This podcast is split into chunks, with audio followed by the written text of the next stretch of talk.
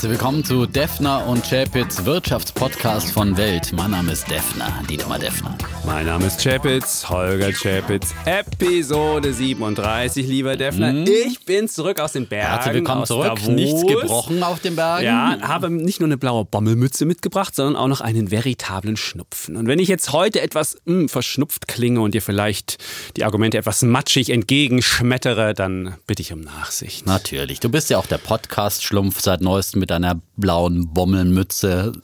Die wird verlost. Ja, wir wollen ja. nämlich in der kommenden Woche wieder ein, eine Fragensendung machen und da könnt ihr wieder eure Fragen stellen oder Sie können die Fragen stellen und wer die beste Frage stellt, bekommt so eine schöne blaue Mütze. Und wer entscheidet, was die beste Frage ist? Das ist eine gute Idee. Das werden wir dann ah, irgendwie raus. Auf jeden Fall, mal, ja? es gibt eine blaue Mütze für den oder für diejenige. Notfalls losen wir sie aus, ne? würde ich sagen. So wir können auch sagen, wir losen aus. Wir können auch auslosen. Gut. Losen wir aus, weil losen ich meine, beste Frage zu bewerten ist echt schwer. ja, Weil das werden dann so schwierige Fragen, die können wir gar nicht beantworten. Ne? Sondern einfach, wer ihr fragt und die Fragen, was auf dem Herzen liegt und so weiter, gerne auch zu ETF-Sparplänen und so weiter. Ja. Übrigens, ETF-Sparpläne, die Wetterkollegin Susanne Schöne, ja, die ich gerügt habe, weil sie ihren Spar Sparplan gerade jetzt, wo alles runtergegangen ist an den Börsen, reduziert hat, hat auch schnell wieder ihre Sparplanquote angepasst und äh, ist jetzt wieder auf dem normalen Niveau und hat, hat, und hat, gesagt, hat gesagt, ja, ich habe mich besonnen und habe eingesehen, ich mache das wirklich für 10 und 20 Jahre und bin fest davon überzeugt, dann in 10 und 20 Jahren, da werde ich dann viel besser dastehen. Und hat und, aber bei den Tiefständen jetzt wahrscheinlich weniger nee, sie gekauft? gerade vor dem Kaufdatum, glaube ich, 16. Januar nochmal wieder angepasst, ja. Okay.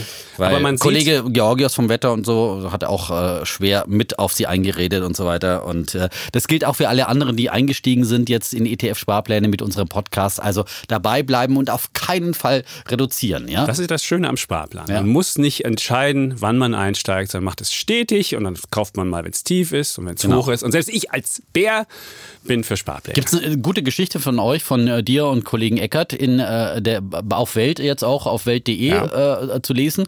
Die Cappuccino-Formel heißt sie, glaube ich, ja, oder wie man mit 4,50 Euro zu einer Million wird. Ja, und das zu, Schöne, zu, was, wir da, wird. was wir da festgestellt haben, wenn man nur eine kleine Verhaltensänderung macht, nämlich einen teuren Cappuccino. Und mittlerweile gibt es schon Cappuccino, die 4,50 Euro kosten. Wenn man die einspart und dieses Geld in einen Sparplan packt, zugegebenermaßen, ist, wir haben eine relativ hohe Rendite unterstellt von 10 Prozent. Das ist das, was der S&P 500 seit ähm, Bestehen gemacht hat. Dann kann man in 25 Jahren nämlich Millionär sein. Ja, Wahnsinn. 25 Jahre und nur mit einer kleinen Verhaltensänderung. Und es geht nicht darum, sicherlich sind die 10% sehr hoch angenommen, aber was man daran sieht, ist dieser Zinseszinseffekt, wie so ein Schneeball, der immer größer wird und den Berg runterrollt, kann man halt mit kleinen Sachen was Großes machen. Das, das predigen wir, wir ja immer hier. Da sind wir ja dann schon quasi in Davos ja. mit dem Schneeballeffekt. Du konntest das ja wunderbar bewundern. Du konntest auch die Zickzacklinien der Gebirge bewundern und daraus Rückschlüsse auf die Aktienmärkte ja. und hast gesehen wahrscheinlich, was links steil runtergeht, geht dann auf der anderen Seite wieder schnell hoch. wieder steil hoch. Wie so ein v. v. Das ist ja meine V-Theorie zu den Aktienmärkten. Ja. Wir fangen gerade an, so ein kleines V zu zeichnen. Und Bin ich zwar anderer Ansicht, aber gut, da, das können wir ja später diskutieren. Was habe ich in Davos hm? erfahren? Es, waren, es waren relativ ich würde sagen, dystopisches. Dystopisch. Äh, dystopisch. Was ist also, das jetzt wieder? Ich hab's ja nicht so mit den Fremdwörtern. Es ist das Gegenteil von utopisch. Utopisch ist ja, wenn man eine positive Zukunft sieht. Dystopisch ist eine relativ negative Zukunft. Und die Idee. Da warst du ja dann unter deinesgleichen. Da oder? war ich unter ja, meinesgleichen. Die Weltuntergangspropheten untereinander. Und die Idee war, es war dieses eine wunderbare Zitat, was uns ein Ökonom gesagt hat. Es ist gut möglich, dass der Sieg von Demokratie und Märkten im 20. Jahrhundert eine Ausnahme bleiben wird. Und die Idee dahinter war ja das, die Marktwirtschaft war der Planwirtschaft überlegen im 20. Jahrhundert, weil wir ja Märkte hatten und Märkte können relativ effizient durch Angebot und Nachfrage gucken, was die Leute wollen. Und dann kann man äh, das System so bauen, ein sehr effizientes System, dass die Menschen glücklich sind, dass sie Wohlstand bekommen und so weiter. Und wenn du aber jetzt als Planer im 21. Jahrhundert, wie China, sämtliche Informationen der Leute hast und damit auch weißt, was sie wollen, wollen sie eine Brücke, mhm. wollen sie dies, wollen sie das, dann kannst du als Planer möglicherweise auch ein effizientes System bauen, was möglicherweise wiederum effizienter ist als eins der Märkte. Denn wir wissen ja alle, Märkte sind nicht unbedingt effizient, da gibt es immer mal Marktversagen. Und das war diese dystopische Idee. Und wenn man das jetzt sich weiterdenkt, dann hieße das, dass so Systeme wie China, so autokratische Systeme, dann überlegen sind dem Westen demokratischen mhm. System. Und mhm. Demokratie ist nicht das, was uns besser gemacht hat. Es ist zwar moralisch überlegen, aber möglicherweise nicht die effiziente Wirtschaftsform. Und das mhm. war das Frustrierende, muss ich gestehen. Das war meine frustrierende Erkenntnis, die ich okay. bekommen habe. Und deswegen müssen wir alle versuchen, dass wir mit den Daten so umgehen und dass wir, dass wir so clever damit umgehen, dass wir auch im 21. Jahrhundert noch unsere westlichen Werte, Demokratie, Marktwirtschaft weiter am Laufen halten. Und äh, ja, das ja. war die Disruption. Was ich noch erfahren Ein guter hab, Appell von Herrn Schäpitz, ja? würde ich jetzt mal so unterstreichen. Ja? Als Bulle, äh, das ist gut. Muss man so sagen, ne? Ja. weil ne, aufpassen muss man schon immer. Ja? Und was ich auch festgestellt habe, Defner, wir beide werden kein Unternehmen mehr gründen können. Wir das glaube ich auch. Wir, wir sind einfach einem, zu alt. Wir haben mit einem, ich vor allem. Mit einem äh, Investor gesprochen, ähm, Klaus Hommels, ein wirklich spannendes Interview gab es in der Welt am Sonntag auch. Und der hat gesagt, bis 35. Hab ich mitgebracht. Hast du mitgebracht? Na, freilich. Sehr ja, schön. Ja. Bis 35 kann man Unternehmen gründen. Und das Problem dabei ist nämlich das, dass du, wenn es dumm läuft, 10 bis 15 Jahre brauchst, bis das Unternehmen läuft. Und diese 10 bis 15 Jahre musst du, im, musst du gegebenenfalls Tag und Nacht arbeiten. Wäre eh nichts für uns gewesen. Wenn du, 35, eh wenn du über 35 bist, musst du bis 50 Tag und Nacht arbeiten. Das ist nicht ah. möglich. Und deswegen musst du jung sein.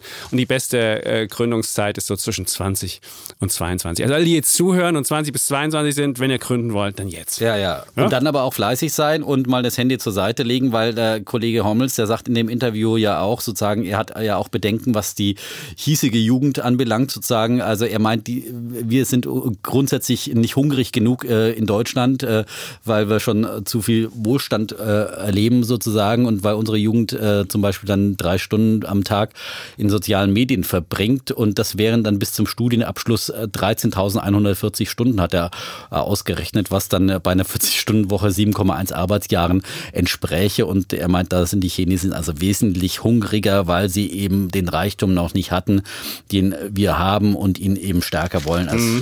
Aber ich ein glaube großes schon, Problem. Da werden ja, wir heute auch drüber diskutieren. Da du, willst ja heute, du willst ja heute Twitter. Ähm, ja, Twitter wird heute von mir angezählt. Ja, gegen den Twitter-König äh, Holger ja. Ja, ich werde dagegen halten. Das äh, wird jetzt niemanden verwundern, der hier uns länger zuhört. Ähm, vielleicht sollten wir noch mal kurz sagen, was wir hier machen, weil wir haben ja relativ viele Anzeigen ja. geschaltet bekommen und vielleicht haben wir auch viele neue Hörerinnen und Hörer.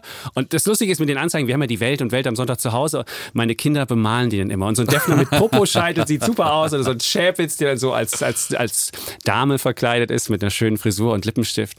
Also irgendwann werde ich die kannst Bilder ja mal posten bei Instagram, posten, ja? Und dann kann man mal äh, sehen, welches das äh, Lieblingsbild unserer äh, Follower ist. Ja, ja. Gut, dann erklären wir kurz. Also mein Name ist Defner. Ja, ja. Und, äh, ich bin der Bulle, also der Optimist. Und ich bin der äh, Bär. Pessimist. Der Pessimist, genau. Ich bin der Pessimist. Ja. Und wir versuchen von diesen beiden Richtungen, Pessimist, Optimist, die Welt und die Wirtschaftswelt zu erklären und uns zu streiten und aus diesen Argumenten dann eigentlich für alle Leute das Beste rauszuholen. Ja, und wir streiten jedes Mal über zwei Themen, die wir kontrovers diskutieren meist dann auch mit einer Wette versehen, mit einer Kapitalmarktwette, ja. sodass man dann auch messbar am Ende des Jahres sehen kann, wer denn sozusagen der erfolgreichere war. Letztes Jahr war zugegebenermaßen ein Bärenjahr und Kollege Chapitz hat äh, dann den Großteil der Wetten gewonnen. Aber in diesem Jahr bin ich wieder voller Hoffnung durchgestartet. Die Bullen sind wieder los. Ja. Und äh, wir sind noch nicht raus aus dem Bärenmarkt. Ja. Und eine Wette, eine Wette hm? hatten wir letztes Jahr, die du gewonnen hast. Das war die Tesla-Wette. Und auch dieses Thema werden wir genau. heute nochmal diskutieren. Das, das, das gebe ich nicht Tesla verloren. war ja im letzten Jahr so unser Running Gag. Eigentlich fast keinen Podcast ohne Tesla und äh, das wollen wir jetzt wieder mal aufleben lassen. Und es gibt jetzt viel, was wir in den letzten Wochen ja. nicht besprochen haben über Tesla, was wir unbedingt heute aufarbeiten müssen. Zumal bald der große Verkauf des Model ja. 3 in Deutschland anläuft, ja. nämlich im Februar, glaube ich. Tesla wird es auf jeden Fall ein entscheidendes Jahr in diesem und Jahr. Ja. Die Menschen werden wahrscheinlich vergeblich einen Tesla für 31.000 Euro suchen. Das, das war ja das Versprechen, dass es ein Massenmodell wird, das sich jeder leisten Im kann. Im zweiten Schritt. Erst und das mal, wird es erstmal nicht diskutieren geben. Wir das diskutieren wir gleich. Und dann haben wir natürlich unsere Rubriken, Bulle und In Bär. der Tat. Wo wir einmal den Daumen heben und einmal den Daumen senken. Ohne große Diskussion. Ja. Na, manchmal schon. Manchmal eine kleine Diskussion, genau. aber keine große Diskussion. So ja, ist es. Ja. Ähm, dann würde ich sagen, ich würde heute mal den äh, Daumen heben für Berlin und seinen Wohnungsmarkt. Letzte Woche habe ich da den Daumen ja gesenkt, äh, weil ich äh, vor allem den rot-rot-grünen Senat verurteilt habe für seine Pläne und seine Gedankenspiele mit Enteignungen. Er gibt ja den, das Volksbegehren, das Bestreben eines Volksbegehrens für deutsche Wohnen enteignen. Und das habe ich ja als Anfang von Sozialismus wirklich gedisst sozusagen. Gebrandmarkt. Gebrandmarkt. Und das finde ich nach wie vor, also ich, ging jetzt wirklich wirklich auch groß durch alle Medien, durch alle äh, Presseorgane in dieser Woche, in der letzten Woche. Und äh, also ich, das ist, ich sag nur, schaut nach Venezuela. Ja, ist für, schaut nach Venezuela. Venezuela hat auch gedacht, wir müssen nur die Ölindustrie verstaatlichen und dann geht es uns allen besser. Die haben alles verstaatlicht. Äh, haben alles verstaatlicht ja. und jetzt haben sie eine absolute Mangel und Misswirtschaft. Die Leute hungern und es gibt keine Medikamente. Aber das aber erklärst du, du gleich noch. Bullen Nein, aber jetzt, Wie jetzt diesmal ein Bullen Berlin, Komm. ja. Und zwar ähm, äh, glaube ich eben, dass es doch nicht so schlimm kommen wird mit dem Sozialismus in Berlin. Ähm, und äh, habe eine Studie von der Deutschen Bank zum Berliner Wohnungsmarkt und äh, zu Berlin grundsätzlich entdeckt. Und die schreiben eben arm, aber sexy AD. Das war ja der berühmte Spruch von Klaus Wowereit, äh, als er sozusagen, das war ja dann ein geflügeltes Wort für Berlin. Und äh, die Deutsche Bank hat sich jetzt mal Berlin wieder mal vorgeknüpft und hat gesagt, also ähm, sozusagen lange Zeit hing Berlins Wirtschaft äh, dem Westen hinterher, aber jetzt beginnt sich abzuzeichnen, dass Berlin aufschließt und nicht nur das, sondern Berlin setzt an äh, zum Überholen, oh. weil es eben zum Beispiel in Zukunftsbranchen vor allem einen immensen Jobaufbau gibt und äh, weil sozusagen eine Innovationshochburg Berlin entsteht und das wäre wiederum eine exzellente Basis für den Wohnungsmarkt. Weißt du, woran also, mich das erinnert? Hm? Überholen ohne aufzuholen. War mal so ein Spruch im Sozialismus. Nein. Naja, Entschuldigung. Aber wir ja, haben ja, ja? erstmal, erst kommt das Aufholen, ist ja klar, und dann kommt das Überholen. Oh, aber Überholen geht, ohne aufzuholen war der Spruch, ja, den wir damals ist, hatten. Sozialismus hat einfach nicht funktioniert. Das hat man vor allem Überholen wurde. gut. Okay, gut. Ja, gut. Entschuldigung. Also, ich, äh, die DDR ist äh, versunken, noch nicht mal auferstanden aus Ruinen, sondern äh, die verstaatlichten Wohnungen in der DDR, das kann man sich im Osten Berlins immer noch anschauen, ja, wo dann immer drauf außen, ich finde es schön in der, Kapit in der Kastanie Kastanienallee, wo ja. ich wohne, ja. Fast alle Häuser saniert, aber da gibt es immer noch ein besetztes Haus, wo dann außen drauf steht, Kapitalismus zerstört, aber das ist leider das, die zerfallenste Ruine in der ganzen Straße. Also ich weiß nicht, was da zerstört und was aufbaut, ja, wenn man ein bisschen. So, aber äh, am Rande, am Rande. Also am zurück nochmal zu, zu dieser Studie der Deutschen Bank. Also sie hat sich erstmal vor allem den Jobmarkt angeschaut und hat, hat gesagt, es ist ein wahnsinniger Jobaufbau hier und vor allem in den Zukunftsbranchen, vor allem im Dienstleistungssektor und in diesem Sektor wiederum 50 Prozent des äh, äh, Wachstums ähm, Seit dem Jahr 2013 im Dienstleistungssektor ist in dem Bereich Informations- und Kommunikationsbranche und ähm, das besiegelt für die Deutsche Bank dann eben Berlins Rolle als Start-up Hauptstadt. Ähm, Im Jahr 2017 gab es mehr als 500 Digitalunternehmen, die hier gegründet worden sind. Das sind mehr als in Hamburg, München und Frankfurt zusammen. 500 Digitalunternehmen in Berlin. Und durch diesen Jobaufbau steigt auch die Akademikerquote in Berlin.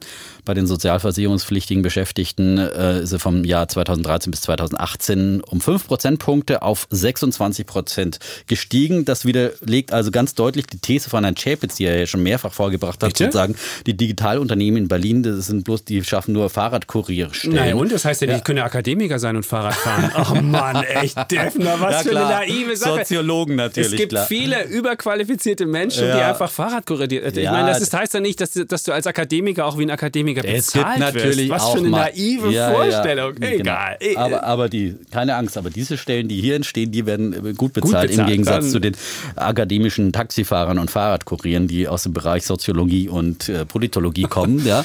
Augen auf bei der Studienwahl, aber hier, wie gesagt, entstehen ja vor allem dann ähm, IT-Jobs und das sind natürlich Programmierer und äh, dergleichen und Marketingfachleute, die dann auch wirklich gut bezahlt werden. Und daraus resultiert natürlich die Deutsche Bank, äh, dass es auch hier in Zukunft ein nachhaltiges Wachstum geben wird und ähm, dass der Berliner Arbeitsmarkt, den westdeutschen Arbeitsmarkt, dann äh, die westdeutschen Metropolen nicht nur ein, sondern überholen wird. Also erstmal ein, dann überholen.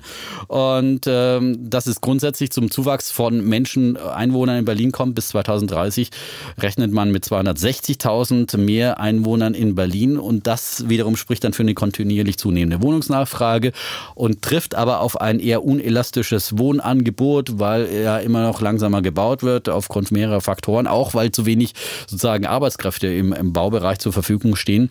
Und ähm, das Einzige, was für die Deutsche Bank dagegen spricht, ist die, der Rückgang der Mietdynamik zuletzt. Also die Mieten sind nur noch drei Prozent äh, gestiegen zuletzt. Äh, vorher gab es Zuwachse von sieben Prozent und elf Prozent. Mm, aber sie gehen jetzt insgesamt äh, davon aus, dass es auf dem Berliner Immobilienmarkt einen Superzyklus gibt, der weit über das Jahr zwei Superzyklus. Superzyklus. Super, Superzyklus. Das ist der Zyklus, wo ich mit ja. muss. Ja, ja genau, okay. Ja, also bis über 2020 hinaus. Das ist der Standardzyklus, äh, yeah. so, und dass Berlin dann zu einer der teuersten deutschen und auch europäischen Metropolen wird. Das muss man sich jetzt wirklich mal vor Augen führen, denn Berlin hinkt ja den Deutschen, München und so weiter immer noch massiv hinterher. Vielleicht die Hälfte der Preise, die in Berlin bezahlt werden äh, im Vergleich zu Münchner Wohnungen. Und wenn man es im europäischen Vergleich mit Paris und London vergleicht, dann sind sie noch mal weiter zurück. Und das ist also Aufholpotenzial für alle, die sozusagen äh, in Immobilien investieren wollen.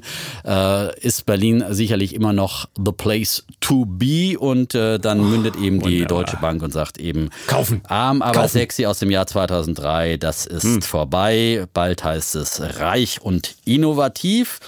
Also, wenn jemand Wohnungen kaufen will, dann in Berlin. Okay. Und äh, ähm, man soll sich da nicht irritieren lassen von den Sozialismusbestrebungen des Rot Und auch nicht vom Chapitz, der natürlich wieder jetzt Wasser in den Wein gibt. Das Problem in Berlin mit den Mieten, du hast es ja angesprochen. Mhm. Du kannst natürlich jetzt Wohnungen kaufen, aber die Mieten ziehen halt nicht nach. Die Preise schon ja, für die, die Wohnungen, aber, die Mieten, aber sie steigen langsam. Und weißt du, woran das liegt? Früher war es ja in Berlin so, dass sind die Leute jede Woche umgezogen. Du sagst, diese ganzen Robben- und Wienches-Autos rumfahren. Ja, das, das läuft nicht mehr. Die Leute sitzen die Leute, die Leute ziehen nicht mehr um und klammern sich an ihre alten Wohnungen, das weil sie halt die alten Mieten ja, behalten wollen. Aber auf der und anderen so Seite hast du die Mieten nie hoch. Nein, aber du hast hier den Neuzuzug, ja? ja.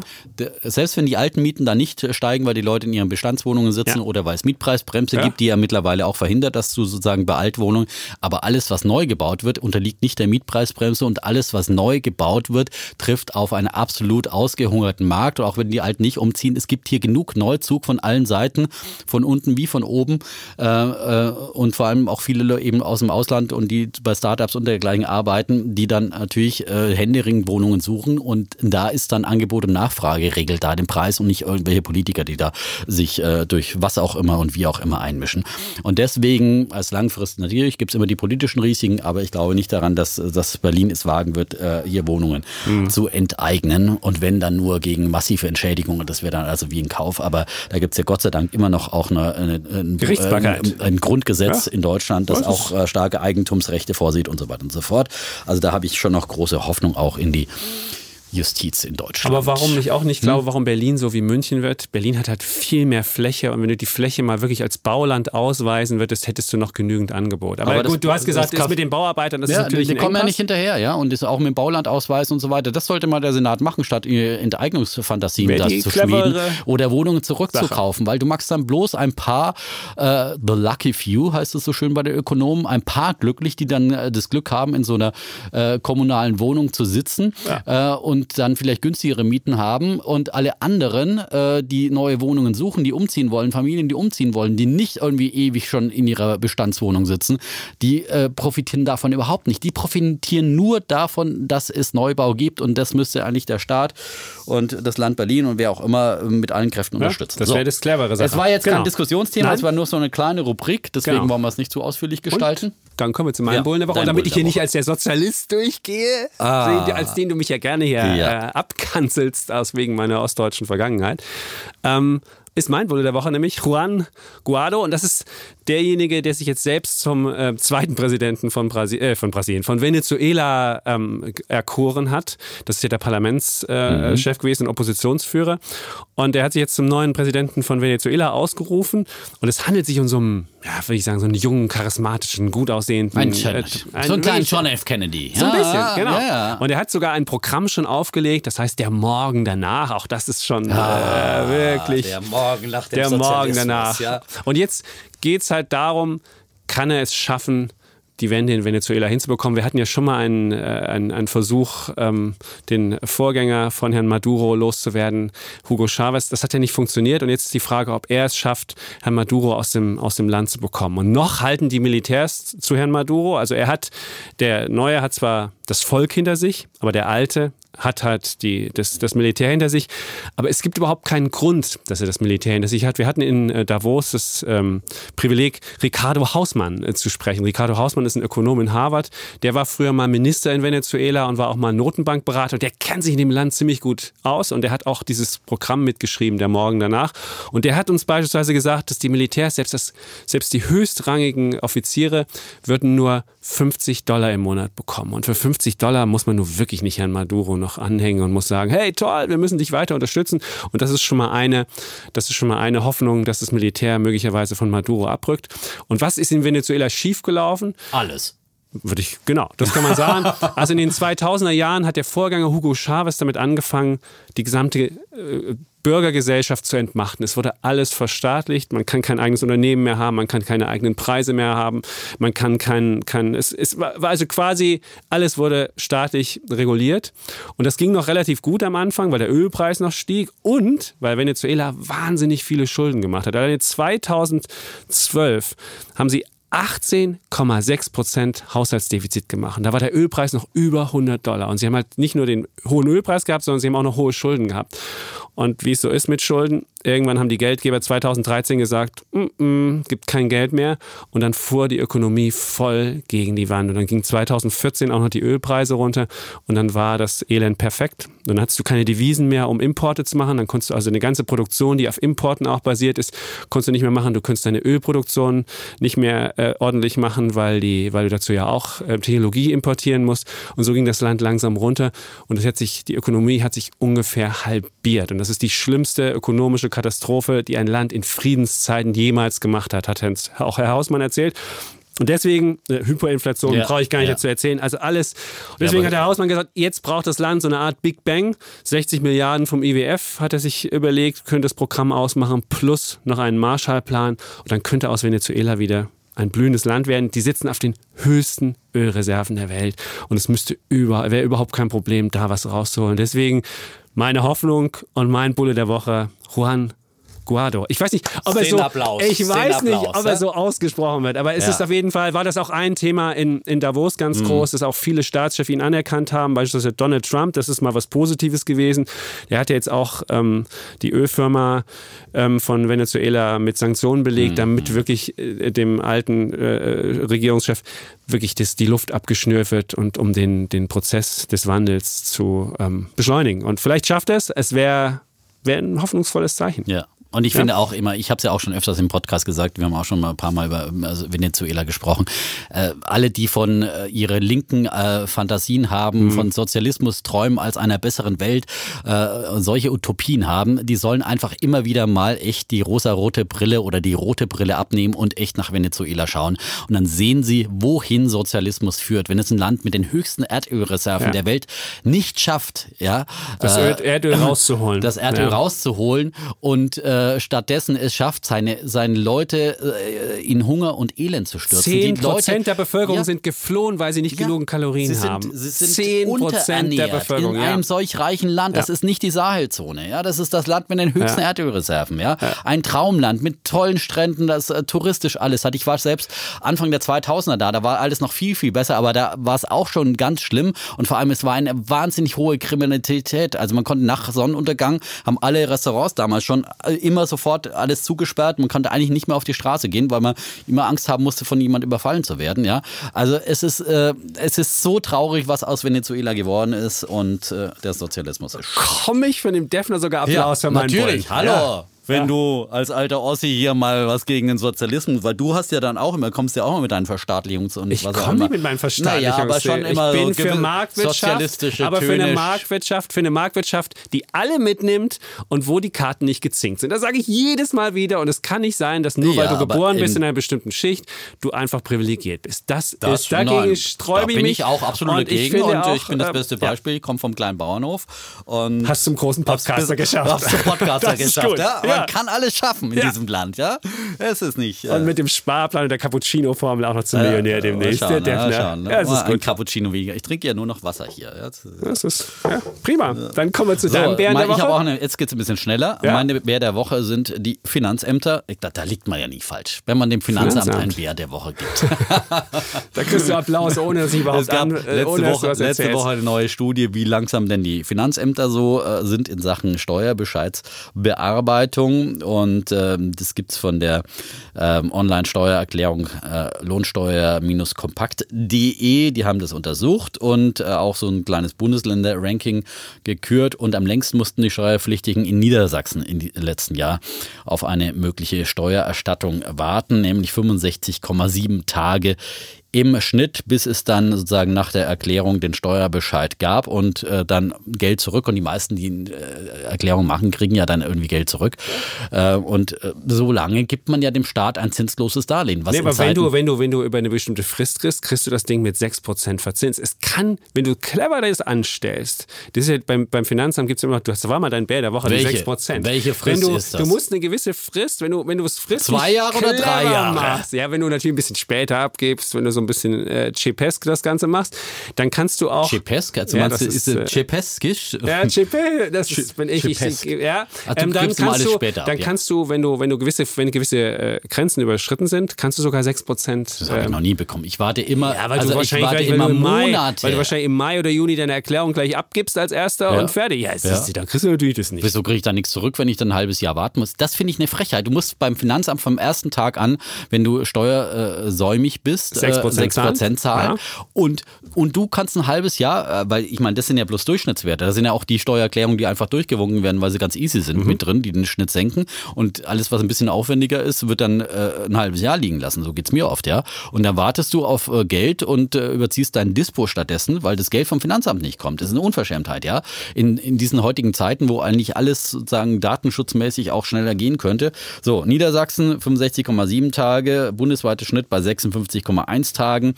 Ähm, und äh, das Saarland, das war eines der schnellsten Finanzämter im letzten Jahr, gefolgt übrigens von Berlin. Berlin zweitschnellsten. Also gibt ja auch, ist auch nicht alles schlecht in Berlin, ja.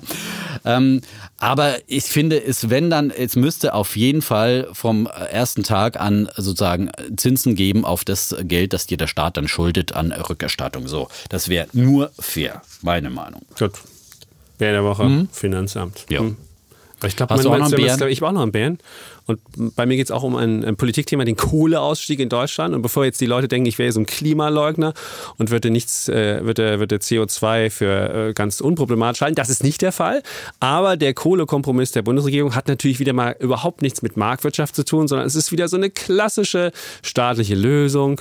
Man äh, macht eine Kommission, die kommt zusammen und dann kam dieser Kohlekompromiss raus. Bis 2022 soll der erste Schwung an Kohlekraftwerken abgeschaltet werden und dann bis 2022 2038 der komplette Ausstieg. Und warum ich das so frustrierend mhm. finde, ist, weil es wahnsinnig teuer ist, wenn man es auf diese Art macht, wenn man Interventionen macht und dann einfach äh, den Unternehmen auch noch Entschädigung zahlen muss. Und es gibt viele ähm, Kraftwerksbetreiber, die haben ihre alten Kohleschleuder nur noch am Netz gehalten, weil sie wussten, dass irgendwann dieser Kohlekompromiss kommt, dass sie für diese alten Dinger, die eigentlich überhaupt nicht mehr wirtschaftlich sind, dann auch noch eine Prämie zum Schluss kriegen. Und es könnte passieren, dass dieser Kohleausstieg Deutschland 78 Milliarden Euro kostet. Allein RWE kann auf bis zu 6 Milliarden Entschädigung hoffen und Uniper, das ist eine Abspaltung, kann bis auf eine Milliarde ähm, Euro rechnen. Und dieser Prozess, warum er auch frustrierend ist auf eine Art, ist, weil sie die, die Sicherung von, von Grundlasten gar nicht mehr gewährleistet. Also die Politik sagt, bis 2022, da laufen ja auch die letzten mhm. Atomkraftwerke aus und da kann es passieren, dass dann einfach gar nicht mehr genug Grundlast da ist. Und wenn das der Fall ist, haben wir nicht nur Blackouts oder müssen uns den Strom aus dem Ausland äh, zukaufen, sondern dann kommt es halt, dass die Preise auch noch steigen. Und dann wird dieser Mechanismus, der politisch gewollt ist, auch noch zu höheren Strompreisen für Deutschland führen. Wir haben ohnehin schon die höchsten Strompreise mit 31 Cent pro Kilowattstunde, wo der Durchschnitt in der EU nur bei 21 liegt. Und meine Lösung wäre gewesen, einfach eine Marktlösung. Es gibt ja schon diese berühmten mhm. CO2-Zertifikate die, wo man ja durch, durch Handel, durch Kauf und Verkauf wird ja dann Preis für CO2 gemacht. Und wenn man die einfach konsequenter eingesetzt hätte, ohne diese ganzen Ausnahmen, ohne den ganzen Kram, wäre automatisch der Kohlestrom teurer geworden und dann hätte man automatisch den Ausstieg hinbekommen mit einem Marktmechanismus. Und dann wäre es nicht dazu gekommen, dass wir vielleicht irgendeinen Engpass irgendwann haben, sondern der Markt hätte das dann gemacht. Das wäre eine gesunde Logik gewesen. Und deswegen mein Bär der Woche. Mhm der Klingt sehr vernünftig, in Deutschland. Ja. Allerdings man muss ja schon sehen, das ist ja, es geht ja nicht nur um die Versorgung, es geht ja auch um Arbeitsplätze im Braunkohletagebau und äh, um äh, Arbeitsplätze bei den Versorgern in den, in den entsprechenden äh, ja, aber ist das, das ist ein Marktmechanismus. Ich meine, wir ja, sind ja. in der Medienbranche. Wie viele Journalisten sind arbeitslos geworden? Kam da eine Regierung und hat gesagt, wir müssen mal ein Journalistenprogramm hier auflegen und müssen mal den Leuten helfen? Nein. Dafür ist das unsere ist halt, Branche dann zu klein. So ne? ist es. Ist, ja. und deswegen deswegen denke ich, es hätte ein Marktmechanismus sein können, dass man sagt, okay, Kohleverstromung wird einfach teurer, dann wäre das für die, für die Kraftwerksbetreiber überhaupt kein Deal mehr gewesen. Hätten sie gesagt, aus, freiwillig das umgebaut. Und wenn das freiwillig passiert und mit einem Marktmechanismus, ja. dann ist es immer gesünder, als wenn die Politik sagt, nö, 2022, 2038 und äh, keiner weiß, hey, warum gerade das? Ja. Weil man sich halt bis 4.10 Uhr nachts geeinigt drauf hat. Also, ja, okay, bin deswegen, ich bei dir. Ich bin Gott. auch immer für Marktmechanismen und, äh, und gerade äh, in und solchen gerade Fragen. Bei ne? Umwelt- ne? und Klimaschutz ja, ist Marktmechanismen ja. wäre die cleverste Sache. Ich habe ja auch schon mal eine City-Maut vorgeschlagen, anstatt äh, so. Dieselfahrverbote und so weiter. Und ich glaube, äh, man muss es über den Preis machen und da kann man ja auch immer danach steuern. Ja? So ist es. Man merkt, es funktioniert nicht so richtig, dann werden einfach die CO2-Rechte teurer und äh, oder die City-Maut oder was auch immer.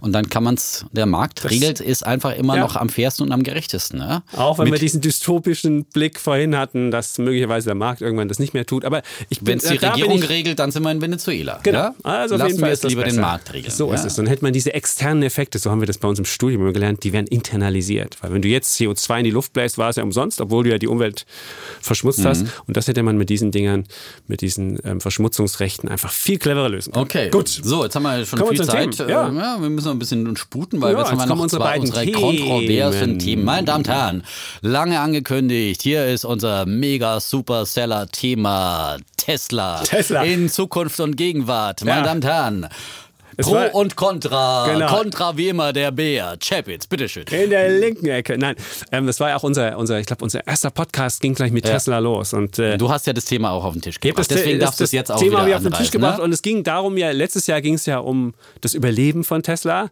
Da muss ich gestehen, ich hätte das ja nicht zugetraut. Da war es ja auch ganz knapp, aber Tesla hat überlebt mit dem Geld, was sie noch hatten.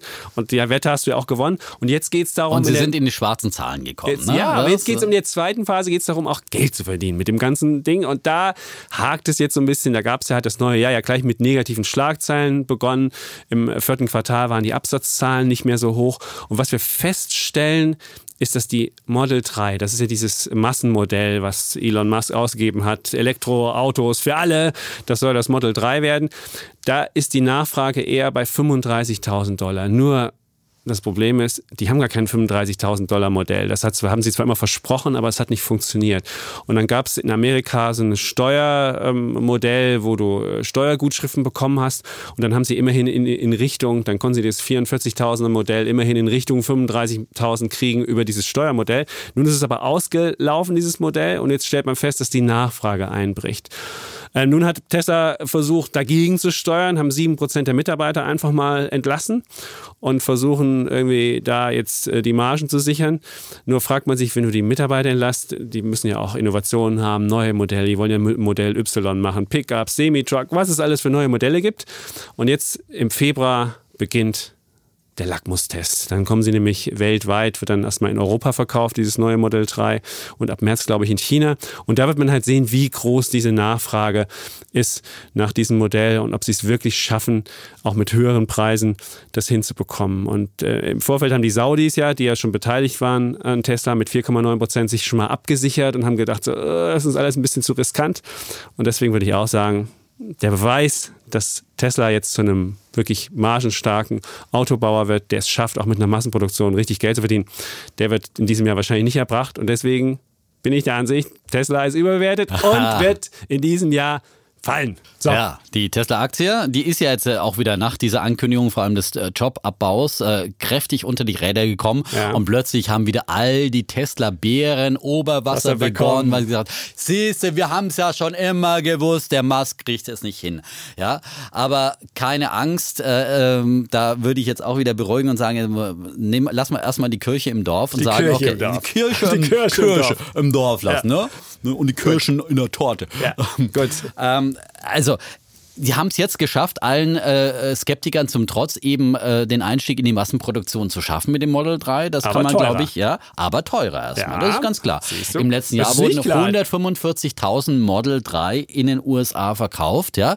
Und äh, natürlich unter immensen Anstrengungen, das hat ja der Kollege Chapitz auch schon öfters mal reklamiert, dass sie dann extra ein Zelt aufgebaut haben, in dem sie dann noch zusätzliche Montagelinien dann aufgebaut haben, um einfach die Produktionsziele zu erreichen. Das war nicht leicht. Und da kann man sich ja auch vorstellen, dass das erstmal auch äh, viel Geld kostet, wenn man sozusagen erstmal zusätzliche Produktionslinien schnell an den Start bekommen muss, wenn man zusätzliches äh, Belegschaft, äh, Mitarbeiter anheuern muss, die dann schnell was produzieren in Tag- und Nachtschichten, dass das dann teurer wird als sozusagen, wenn es irgendwann mal ein regulärer Betrieb ist, ist ja auch klar.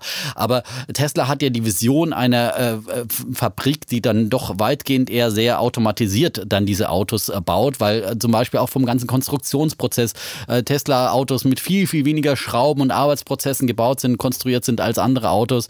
Und äh, da ist sehr viel insgesamt auf solche integrierte, automatisierte Prozesse angelegt. Das funktioniert im ersten Schritt eben noch nicht, aber im zweiten Schritt. Und dann ist es eben auch nur logisch, dass man jetzt sagt, okay, wir haben jetzt diese erste Phase der Produktion hinter uns, jetzt müssen wir auch wieder mal auf die Kostendisziplin achten, wir müssen jetzt äh, Stellen kürzen. Und trotzdem hat ja Tesla gesagt, wir wollen zwar Stellen kürzen, aber trotzdem unsere äh, Produktion weiter hochfahren. Also äh, ist das ja eigentlich genau das, was die Tesla-Analysten und Bären immer fordern. Tesla muss profitabler werden. Genau das machen sie jetzt. Und wenn sie es ankündigen, gibt es wieder eins auf den Aktienkurs drauf. Das ist nicht, nicht nachvollziehbar für mich. Ja? Naja, aber diese, dieses Draufkriegen, das, war, das hing auch mit den Saudis zusammen, die genau in der Zeit nämlich ihre 4,9 Prozent Anteil abgesichert haben. Also gestern äh, am, Montag war in der Financial Times die Geschichte, dass die Saudis das gemacht haben. Und das war, hat maßgeblich die Aktie mit unter Druck gebracht. Ja, es war nicht nur, es aber war auch die ganzen der, Analysten, ja. die wieder eingeprügelt haben ja. und all die wieder geschrien haben, äh, ja, Tesla wird es nie schaffen, bla bla bla. Ja, aber du siehst und, halt die Nachfrage. Die es gibt keine Nachfrage über 35.000 äh, Bisher gehen die noch immer weg wie. Äh, äh, nee, das ist, geht's halt nicht mehr. Ja? Im vierten und Quartal ging's nur noch, war das Plus nur noch 12 Prozent und im dritten war es 202 Prozent. Ja, aber deswegen senken sie jetzt die Kosten, damit sie, sie werden auch äh, mit den Produktionskosten dahin kommen. Ja? Weil diese sie Fabriken, müssen dahin kommen. Sie müssen und sie werden dahin kommen, weil, wie gesagt, das sind ja sehr automatisierte Prozesse. Und wenn das erstmal läuft, dann haben sie ein RAW-Model und das können sie weltweit ausrollen. Und gleichzeitig haben sie jetzt zum Beispiel begonnen, Anfang Januar den Grundstein in China für die nächste Gigafactory zu legen. Es wird die erste Fabrik in China werden, äh, die ein ausländischer Autobauer allein ohne lokalen Partner betreiben mhm. kann. Noch nicht mal irgendwie äh, nur eine 51 Prozent Mehrheit, sondern 100 Prozent in Tesla-Hand. Dort bauen sie in einer Gigafactory Fabriken und Batterien. Batterien ist, sind auch die einzigen neben BYD, der, äh, den Chinesen, die überhaupt eigene Batterien fertigen. Ja, ein wahnsinniger Wettbewerbsvorteil, den Tesla hat. Und jetzt rollen sie da die nächste Gigafactory aus, die noch im, im Sommer fertig sein soll und noch dieses Jahr dann auch in die Model 3 Produktion einsteigen soll. Also was denkst du, wie, wie schnell und rasant da die Fertigungsprozesse nach oben gehen? Und natürlich die Skaleneffekte. Je mehr du fertigst, desto äh, geringer werden die Kosten. Das ist doch ganz klar. Und vor allem bei einer automatisierten Produ Produktion. Das ist ganz simple Betriebswirtschaftslehre. Und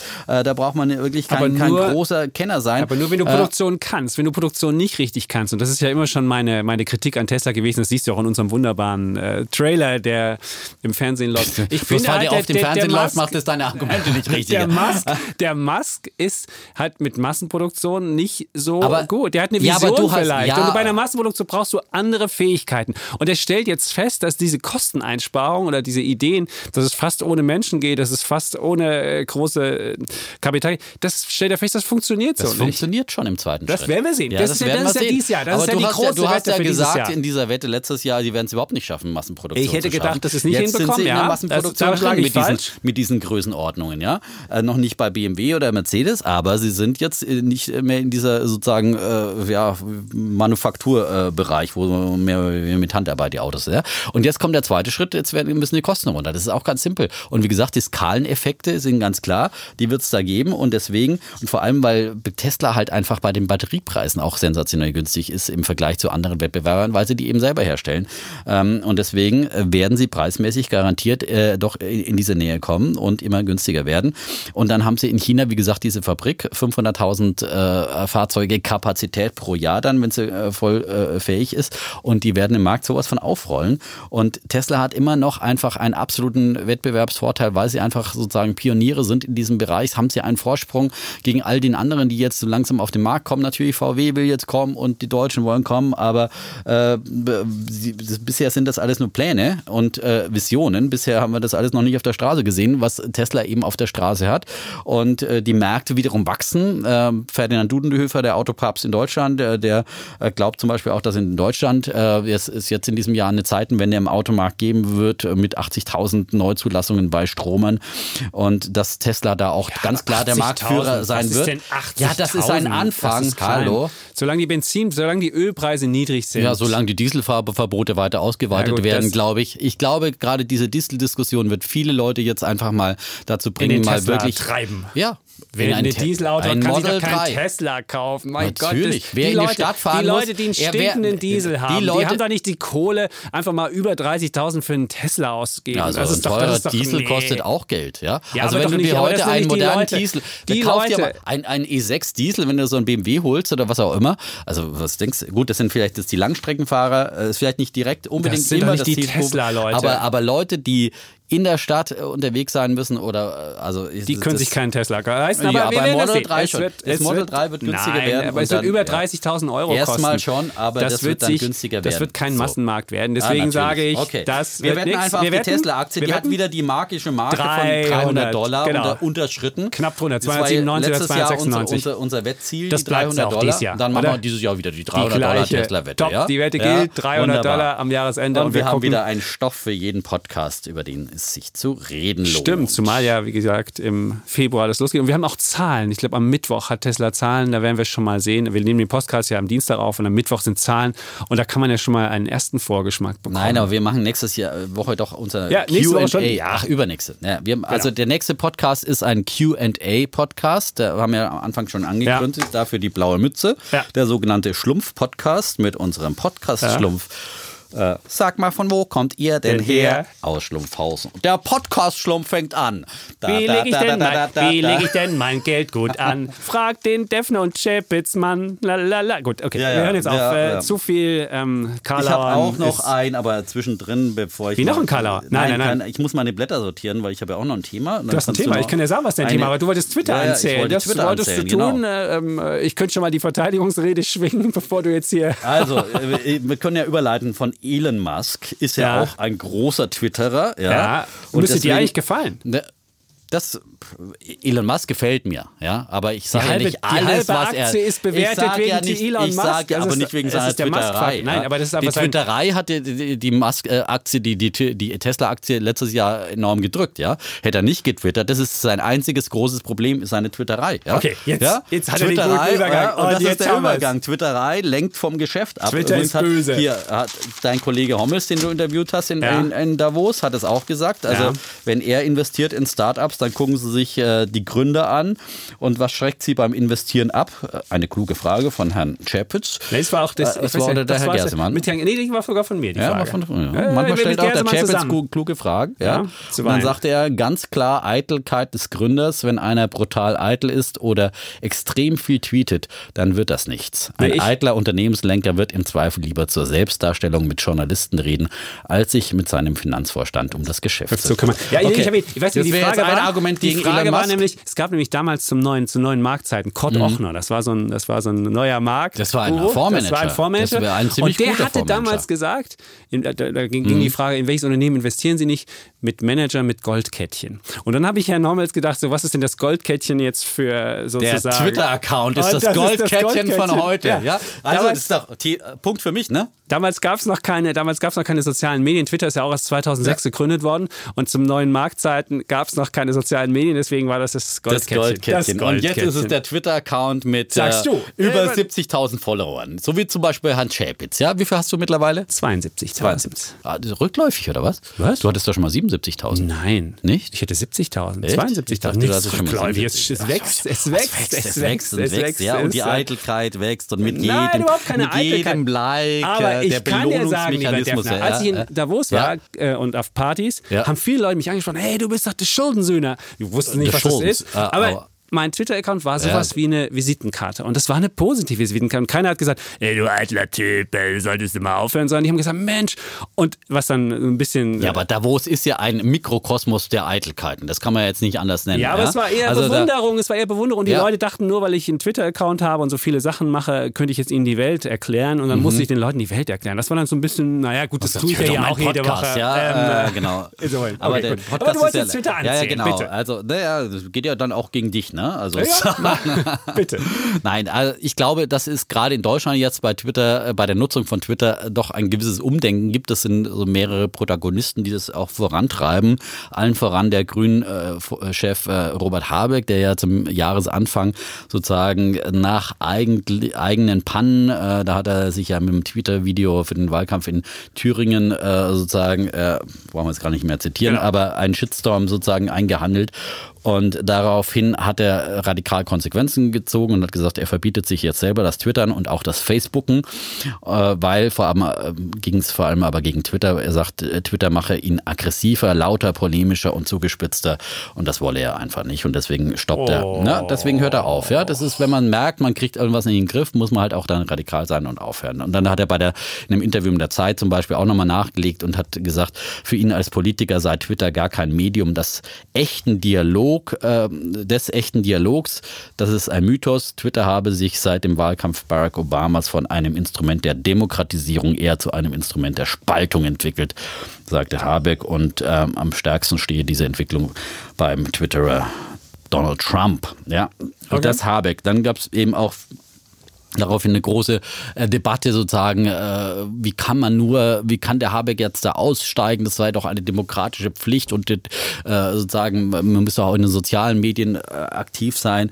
Und da gab es äh, viele Diskussionen und viele Pro und Kontras und ähm, viele haben dann zum Beispiel auch eine Kollegin in der Welt hat dann geschrieben, äh, das ist Twitter sei in, in Deutschland für die demokratische Öffentlichkeit kaum von Bedeutung. Es wird überwiegend von Journalisten und politisch Aktiven genutzt. Das ist genau meine Meinung, dass sich da einfach, wie gesagt, das ist dieser Mikrokosmos von äh, pseudo-wichtigen, von A dabei, sagt man in München immer, ja, die Schickeria, die dann auch immer auf jeder Party erscheint. Immer die gleichen Leute, die sich da tummeln, in der eigenen Eitelkeit suhlen und gegenseitig sich irgendwas um die Ohren schla schlagen.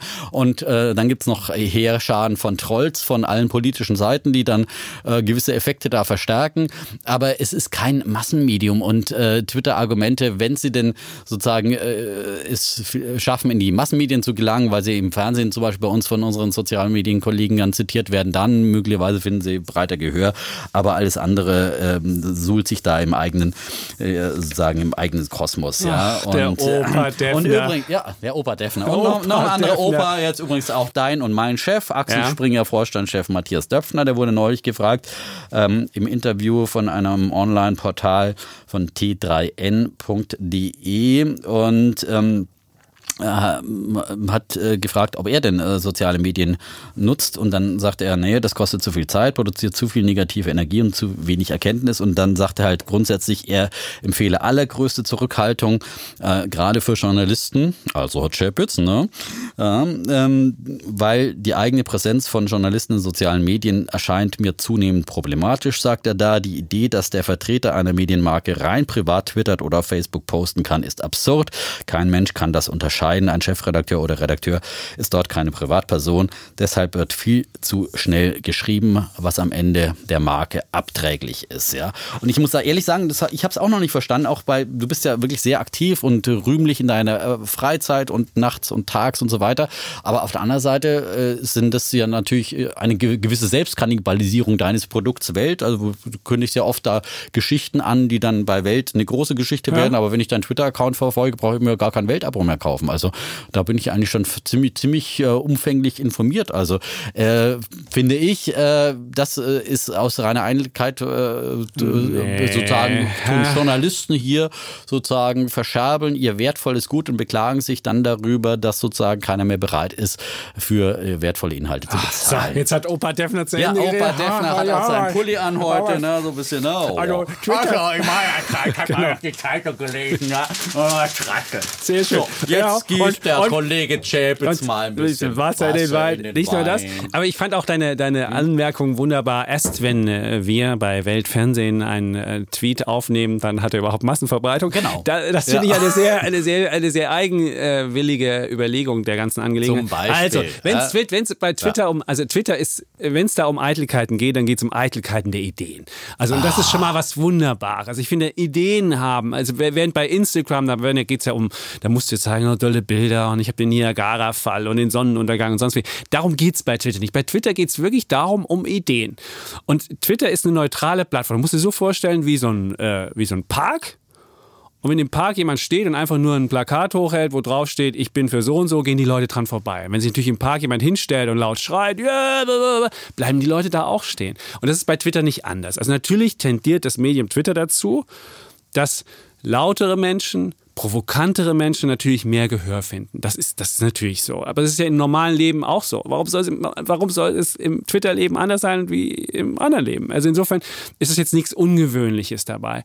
Und äh, jetzt hast du mich persönlich gefragt, warum ich gerne twittere. Es ist halt, wie gesagt, eine Visitenkarte. Und ich bin mir sehr bewusst, dass ich nicht als Chapitz da bin, sondern schon als Chapitz von Welt.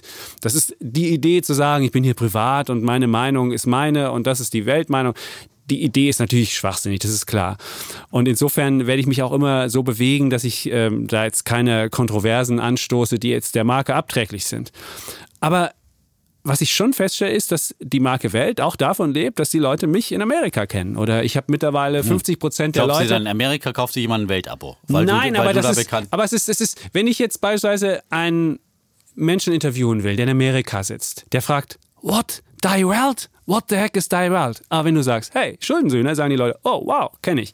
Und das ist der große Vorteil, dass okay. du mit viel mehr Leuten ins Gespräch kommst, weil sie dich schon kennen. Du kriegst viel mehr Material zugeschickt. Ich krieg beispielsweise Research von Leuten, die einfach sagen, hey, wenn du einen meiner Charts bei dir im Twitter-Kanal unterbringst, dafür kriegst du mein ganzes Research. Und da müssen andere Tonnen für ein Geld bezahlen. Und das ist ein Riesenvorteil. Und das ist bei ganz vielen, du kriegst Zugänge zu Leuten, du, weil, weil sie wissen, dass, dass man eine Multiplikatorfunktion hat, du kriegst, du kriegst exklusivere Inhalte, du kriegst Sachen. Und das kommt meiner alltäglichen ähm, Sache zugute. Und wenn ich regelmäßig bei Twitter bin und auch regelmäßig mir angucke, was die Welt macht, ist es auch für mich eine Ideensammlung. Also ich sehe was, habe eine Idee, dann kann ich das, muss ich das verdichten auf einen Tweet und habe dann auch selbst für mich die Idee und kann dann, wenn irgendwas passiert, auch viel schneller Sachen zusammenfügen, weil ich halt immer aktuell bin, immer dabei bin. Und das ist auch ein Riesenvorteil für meine tägliche Arbeit, dass die ständige Ideensammlung, ständig irgendwie gucken, links, rechts und so, dass es, äh, dass, es, dass es mir was bringt. Und Twitter ist das soziale Medium, was am wenigsten Schnickschnack nebenbei hat, wo du noch am wenigsten mit Werbung konfrontiert wirst, wo du noch am wenigsten abgelenkt wirst, sondern wo du wirklich die Meinungen hast und das möglichst in einem, in einem normalen Strom. Und insofern finde ich, ist Twitter mein Medium schlechthin und äh, deswegen würde ich auch nichts auf Twitter kommen lassen. Und es hat mir wirklich was gebracht und auch was die, was die Geschichten anbetrifft. Du hast ja mhm. unten immer eine Statistik und du kannst sehen, wie viele Leute klicken auf den Link, wenn du eine Welt.de Geschichte bringst. Und da gibt es teilweise bis zu 500 Klicks auf eine Geschichte. Und das sind auch Klicks, die der Welt was bringen. Und es gibt mhm. auch Klicks, die dann zu ähm, Plusartikeln führen, die dann wiederum zu Abos führen. Also es ist, ich die, zu sagen, klar, wenn du jetzt nur deine exklusiven Meldungen bei Twitter machst und deinem Medium nicht mehr zugutekommen lässt, dann, dann würde ich sagen, hat ähm, äh, Herr Depfner recht. Aber wenn du das wirklich auch als Ausweis nimmst deiner, deiner Ideenstrahlkraft, deiner, deines, deines Reichtums und deiner, deines Daseins, dann ist es ein wunderbares dahin bei deinen Worten. Ja, ja wunderbar. ich, wollte, bin ja fast versucht, dir ein bisschen recht zu geben, aber wir bleiben natürlich sozusagen kontrovers. Aber ich glaube, ja. wir haben jetzt klar die Standpunkte klar gemacht. Ja. Unsere Zeit ist sowieso abgelaufen. Über, über abgelaufen, ja. ja. Und äh, wollten noch mal ganz kurz sagen, also das nächste Mal, wie gesagt, äh, Q&A. Wir müssen eine Wette machen. Ach so, Wette, genau. Eine ja, Wette. Natürlich Twitter. machen wir eine Tesla-Wette, ne? Die Tesla-Wette? Die haben wir schon. Tesla, äh, Twitter, Twitter, Twitter, ja. Das ist das Problem, dass Twitter bisher noch nicht geschafft hat, richtig Das ist nochmal die andere Geschichte. Wir können jetzt, äh, wir können ja, es ist ja auch mehr vor allem eine deutsche Debatte hierzulande, ob die auf Amerika abfärbt, aber der Einfachheit halber wettern wir jetzt auf den Twitter-Aktienkurs, ja. würde ich sagen. Ich genau. sage, dass die Twitter-Aktie am Ende des Jahres tiefer steht, weil es eben noch nicht geschafft hat und, und auch äh, sozusagen vielleicht schon den Zenit überschritten hat. Also in Deutschland ist das. Aber ich würde sagen, Twitter wird, Twitter wird eher Marktanteil gewinnen, wird eher Marktanteil gewinnen und deswegen würde ich denken, Twitter okay. ist am Jahresende höher. Wir wissen jetzt nicht genau, wo der Kurs steht. Weißt du, wo der Kurs steht? Ich habe es jetzt auch gar nicht nachgeschlagen. Aber wir, wir sagen einfach, er wird höher oder genau, niedriger. Genau, wird höher oder niedriger so sein, den tragen wir ein und dann ähm, wird auch diese das, Wette, ne? ist auch diese Wette gefixt. Genau, ist alles, alles gefixt. Ne? Beim nächsten Mal geht der Chapitz geht schon wieder in Ferien. Ne? Skifahren, Winterferien. Winterferien sind. Ja, ich kann die Ferien mir auch nicht aussuchen. Sind halt so. Ja, das ist halt so in Berlin, ne? Ja. Und wenn die Kinder einmal Arm, verwöhnt sind, wir hatten ja vorhin, Arm, wir hatten ja vorhin, wir hatten ja vorhin die verwöhnte, die verwöhnten Ja. Kinder, die in der Ja. dritten Generation den Wohlstand der Genau. der ersten Generation verzocken. Ja. Dazu gehören meine Kinder bisher auch noch. Ich versuche alles zu tun, um damit die Kinder irgendwie äh, Äh, Vater muss die ganze Nacht über twittern, damit Genau. die Kinder dann in die Skifähren fahren können. und so sich tagsüber die YouTube-Videos anschauen Der arme können. Fritz ja. Muss leider zur Oma fahren, weil er den Arm gebrochen Ah, hat. immer noch den Arm ja, gebrochen. Das ist, oh. das ist, ja. Aber so. wir aber fahren bei jetzt Oma ist es bestimmt auch nett, ja. Ja, da kann der Oma mal ausnehmen. So ist es. So, aber auf jeden Fall, weil wir, weil wir in. Skiferien sind und die Kinder die Kohle verzocken, machen wir hier nächste wieder Woche ein. keine aktuelle Ausgabe, sondern wir machen wieder mal Fragen und Antworten zu allem Möglichen, was euch Ihnen einfällt. Gerne vor allem über unsere E-Mail-Adresse wirtschaftspodcast.welt.de. Genau, Wirtschaftspodcast. Gerne auch über unsere Instagram-Accounts, wobei leichter ist ehrlich gesagt die E-Mail-Adresse, aber, Aber Instagram geht auch. Instagram geht auch, ja. Dietmar Deffner ja, und Schulden-Söhne Auch, auch sind Opa Defner hat ja einen Instagram-Account, ja. Da bin ich ja auch so eitel. So Instagram finde ich Da ja sieht man den Defner, wie er eine Krawatte sich bindet. Wenn ich Ja. meine, wo bitteschön ist in diesem Bild Eine grüne Krawatte, eine Ach so, grüne was Krawatte zum grüne? DAX 11.000, ja. Hat er eine grüne Krawatte? Oh Gott, ich, Das ist- diesen, diesen, dieses, diese Nuance habe ich nicht kapiert. Ich Ja. habe mir das Bild dachte Du musst auch den Text dazu lesen. Und man sieht den Bei Defner auch, Instagram wie er sich so schminken lässt. Also ja? ehrlich, und wenn Der das, Blick wenn, hinter die Kulissen, wenn ja? das Das soziale, wenn Leute. das soziale Das ist Medien, sozial. nee, aber das hat doch nichts mit mit, mit äh, immer deine Bloomberg-Charts, das ist ja auch langweilig. Nein, das sind wirklich Charts. Charts erzählen Charts, Geschichten. Der. Defner, wie er geschminkt wird, die- erzählt auch eine Geschichte. Guck dir die Er Berge in. Davos an, Ja. und äh, den Chart am besten aktuell in meiner Sendung, weil deine alten Charts, äh, so, äh, also, so, wir überziehen gnadenlos heute. Aber Ähm, genau, unser Also nochmal, Fra Fragen. Fragen äh, zu allem Möglichen gerne äh, an uns und wir versuchen so viel wie möglich zu beantworten nach bestem Wissen und Gewissen. Und eine blaue Bommelmütze. die Bommelmütze. Eine Bommelmütze. Die. Podcast-Schlumpfmütze Ja, so von. Hans Schäpitz. Ja? Gut. Und ansonsten ähm, können Sie uns weiterempfehlen, uns Sterne geben. Fünf am besten. Ja, und, äh, ja. Und ansonsten sagen wir Tschüss und Ciao, bleiben, Bulle, Und Bär Defner. und Chapitz.